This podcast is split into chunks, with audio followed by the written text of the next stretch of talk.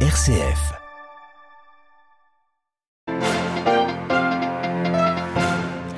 Audience générale du pape François ce matin au Vatican. Le pape a achevé son cycle de catéchèse sur le discernement. Nous y revenons au début de ce journal. Au cours de cette catéchèse, le pape a également rendu hommage à son prédécesseur Benoît XVI, grand maître de catéchèse. Les funérailles du pape émérite qui, vous le savez, auront lieu demain matin. Des funérailles qui ont leur spécificité. Les détails dans un instant. Au sommaire de l'actualité internationale, nous reviendrons aussi sur euh, cette séance rocambolesque au Congrès américain hier et le camp républicain plus divisé que jamais. Et puis la Corée du Sud qui menace de suspendre un accord militaire avec son voisin du Nord en cause les violations répétées de son territoire par Pyongyang. Radio Vatican, le journal Olivier Bonnel. Bonjour, l'audience générale du pape s'est tenue ce matin comme d'habitude en salle Paul VI au Vatican. Le souverain pontife a conclu son cycle de catéchèse sur le discernement spirituel en parlant ce matin de l'accompagnement. Être accompagné sur son chemin de foi est une aide précieuse, a-t-il expliqué, à condition de respecter quelques règles. Le compte-rendu d'Adélaïde Patrignani.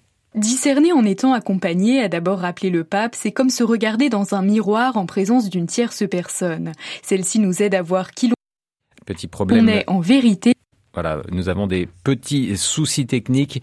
Nous reviendrons évidemment euh, un petit peu plus tard sur euh, cette audience euh, du pape François, audience générale Saint-Père qui a, comme je vous le disais, terminé son cycle de catéchèse. Au cours de cette catéchèse, François a également rendu hommage à son prédécesseur, grand maître de catéchèse, a dit François.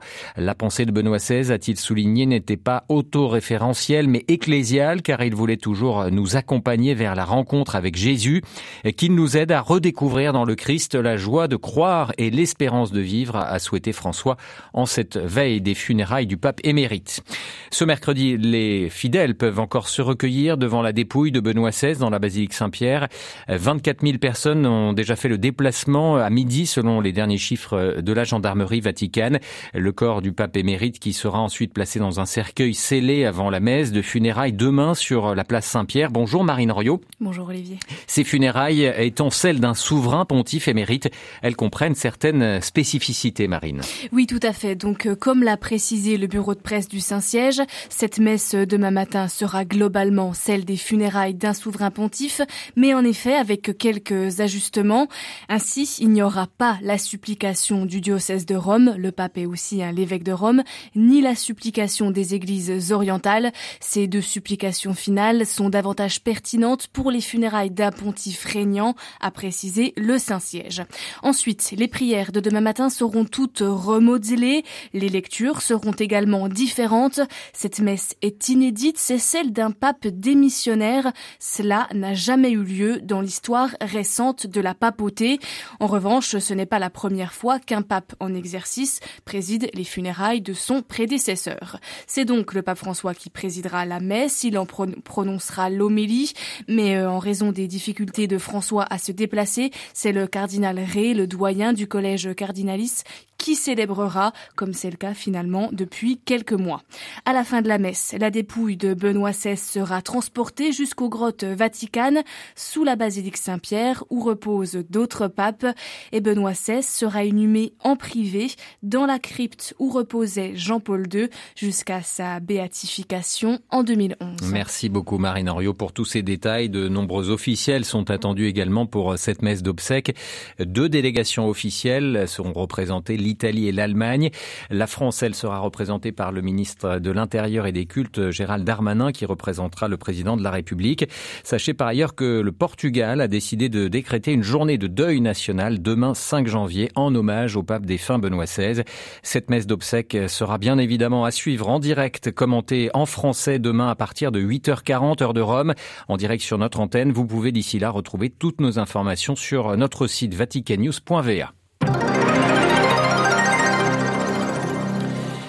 Dans l'actualité internationale, cela n'était pas arrivé depuis un siècle. Le Congrès a fait sa rentrée hier à Washington et les élus républicains de la Chambre des représentants qui y détiennent la majorité se sont quittés sans parvenir à élire leur président, signe des divisions qui rongent le camp conservateur, une humiliation pour leur chef de file et favori pour le poste de speaker Kevin McCarthy. Le récit de notre correspondant aux États-Unis, Loïc Laurie. Pour Kevin McCarthy, la journée avait commencé par une standing ovation et un discours d'intronisation dithyrambique de sa collègue Elise Stefanik. McCarthy est profondément conservateur, fièrement pro-vie, un soutien de notre droit à porter une arme. Personne parmi nous n'a travaillé plus dur que Kevin McCarthy. Mais la suite est un désastre à trois votes et trois échecs pour l'élu de Californie. C'est la première fois depuis 1923 qu'un speaker n'est pas élu dès le premier tour. La faute à une vingtaine de dissidents trumpistes pour qui McCarthy n'est pas assez conservateur, bien décidé comme Matt Gaetz à se faire entendre. Peut-être que la bonne personne pour ce poste de speaker n'est pas celle qui le convoite si fort.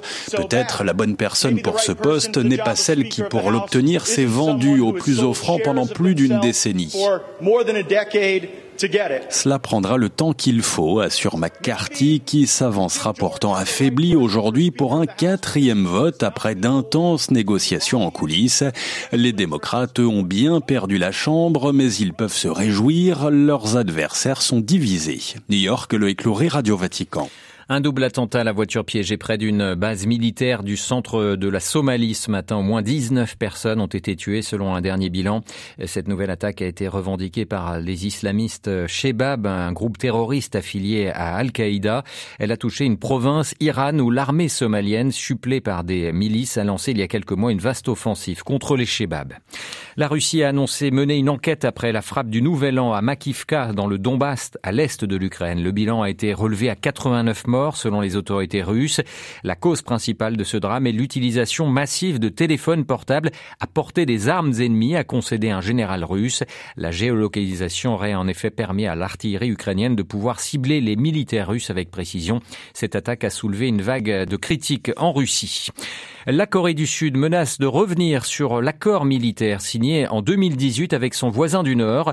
Séoul dénonce des violations répétées de son territoire par Pyongyang suite au vol récent de drones nord-coréens. La correspondance régionale de Philippe Dova.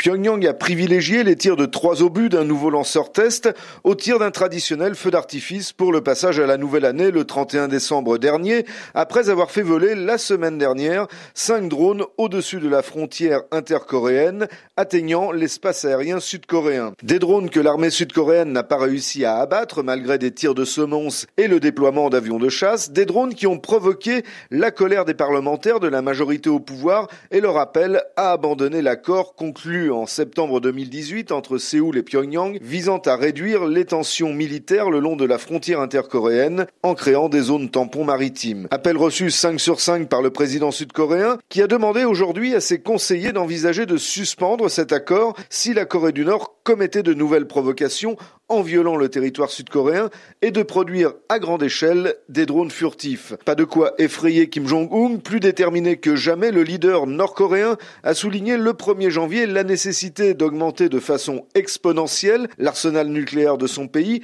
et de développer un nouveau missile balistique intercontinental, le tout en 2023. À Tokyo, Philippe Dova pour Radio Vatican. Première visite en Chine pour le nouveau président philippin Ferdinando Marcos Jr. Il doit rencontrer ce mercredi à Pékin son homologue Xi Jinping et a promis de renforcer les relations entre l'archipel et le géant chinois, malgré les ambitions de Pékin sur la mer de Chine méridionale.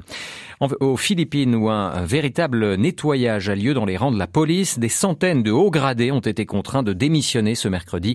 Ils sont soupçonnés de corruption liée à des trafics de drogue. La Chine, dont les ressortissants doivent effectuer des tests anti-Covid dans un nombre de plus en plus important de pays, la flambée des contaminations côté chinois a conduit certains pays de l'Union européenne, mais aussi les États-Unis ou encore l'Australie à renforcer leurs mesures sanitaires. Cette imposition des tests est dénoncée ce mercredi par le L'Association internationale du transport aérien, qui regrette des mesures impulsives et inefficaces. Le IATA qui regroupe, je vous le rappelle, 300 compagnies aériennes qui représentent plus de 80% du trafic aérien mondial. Un trafic qui est resté limité à 44% par rapport à son niveau de 2009, 2019 pardon, dans la région Asie-Pacifique. Voilà, c'est la fin de ce journal. Veuillez nous excuser pour les petits problèmes techniques que nous avons eus euh, au début de cette édition. L'information du Vatican et la suite des célébrations de Benoît XVI, nous y reviendrons évidemment largement en détail cet après-midi à 18h. Excellent après-midi.